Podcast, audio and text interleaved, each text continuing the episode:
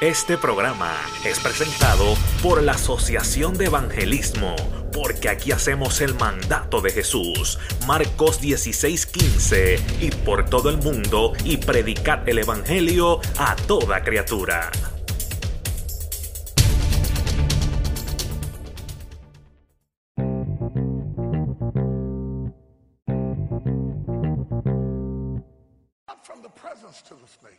Not even from the bite of the snake, but from the venom of the snake.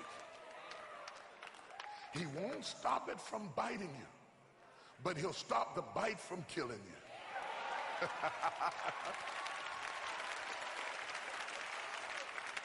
he protected him. There, Paul has been bitten. Now, it's one thing to be bitten by a problem privately. But it's another thing when you're bitten publicly and all of a sudden he puts your trouble on stage. You know that thing that you're going through in your private life and you didn't want anybody to know about it?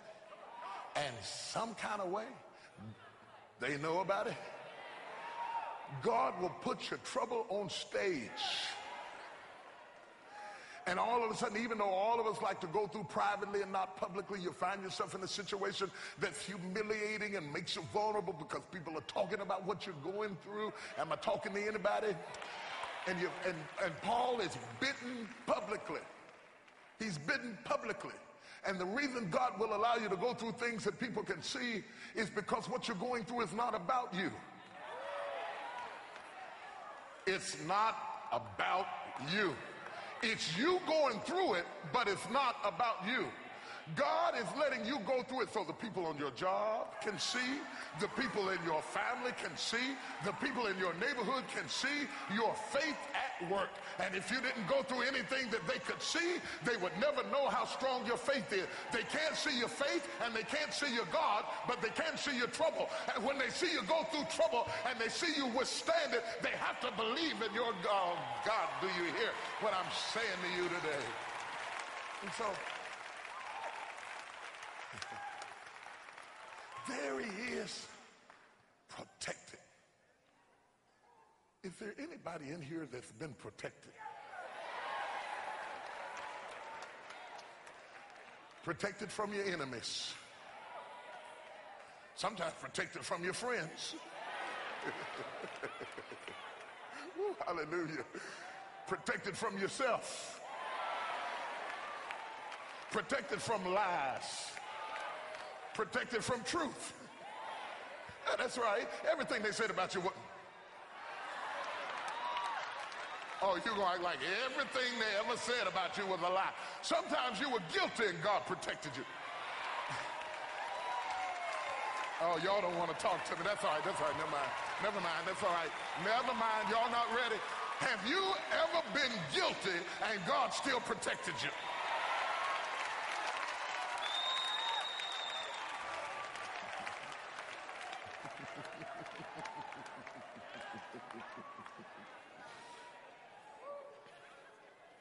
See, that's why I'm glad I have y'all to come preach to, because when I preach stuff like that, people don't want me to come to their church and preach. I'm glad I come, because Christians try to act like they're never guilty of anything.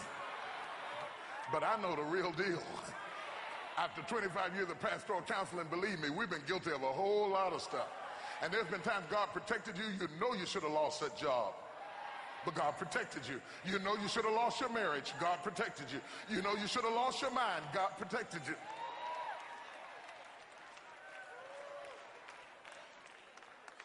The snake bit him, and the Bible said, fastened itself to him.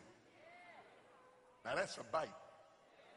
Anytime the joker bites you so tight that his teeth get locked in your mouth, in your wound, and it gets lockjaw biting you. And all of a sudden, step three, they're looking at him and waiting on him to die.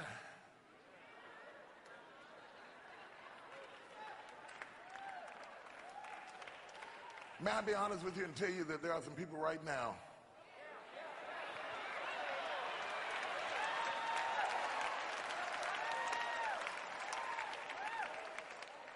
waiting on you.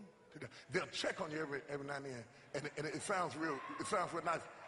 Have you heard anything about Rita? When's the last time you heard from Willie? And then they say, how's he doing? When you get that,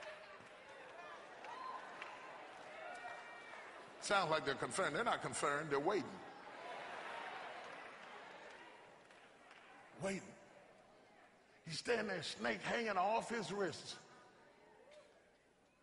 Should have fell out. Venom has gotten into his system, gone through his veins, entered into his heart, still standing.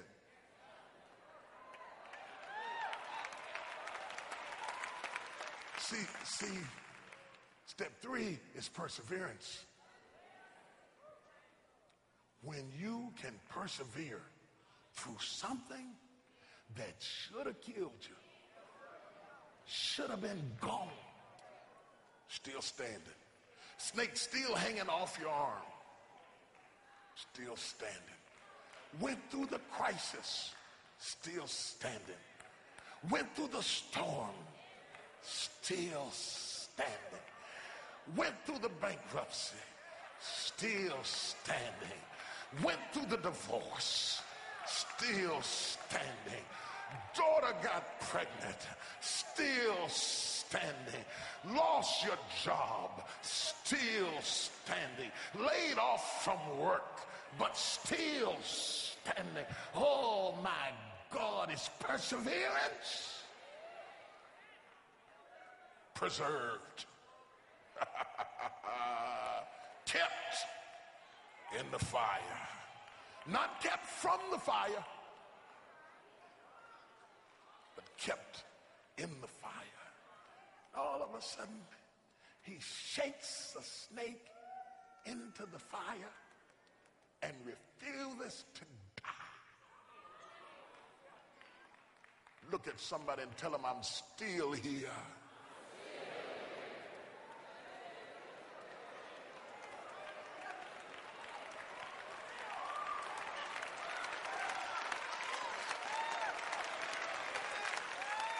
It has not been easy, but I'm still here.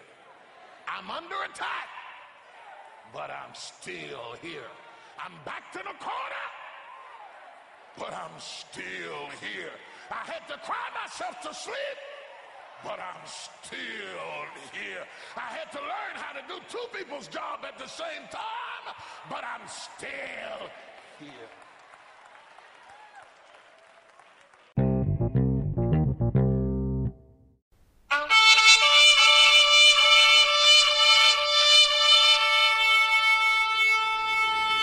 Este programa fue presentado por la Asociación de Evangelismo. Hebreos 4:12. Ciertamente, la palabra de Dios es viva y poderosa, y más cortante que cualquier espada de dos filos. Penetra hasta lo más profundo del alma y del espíritu, hasta la médula de los huesos, y juzga los pensamientos y las intenciones del corazón.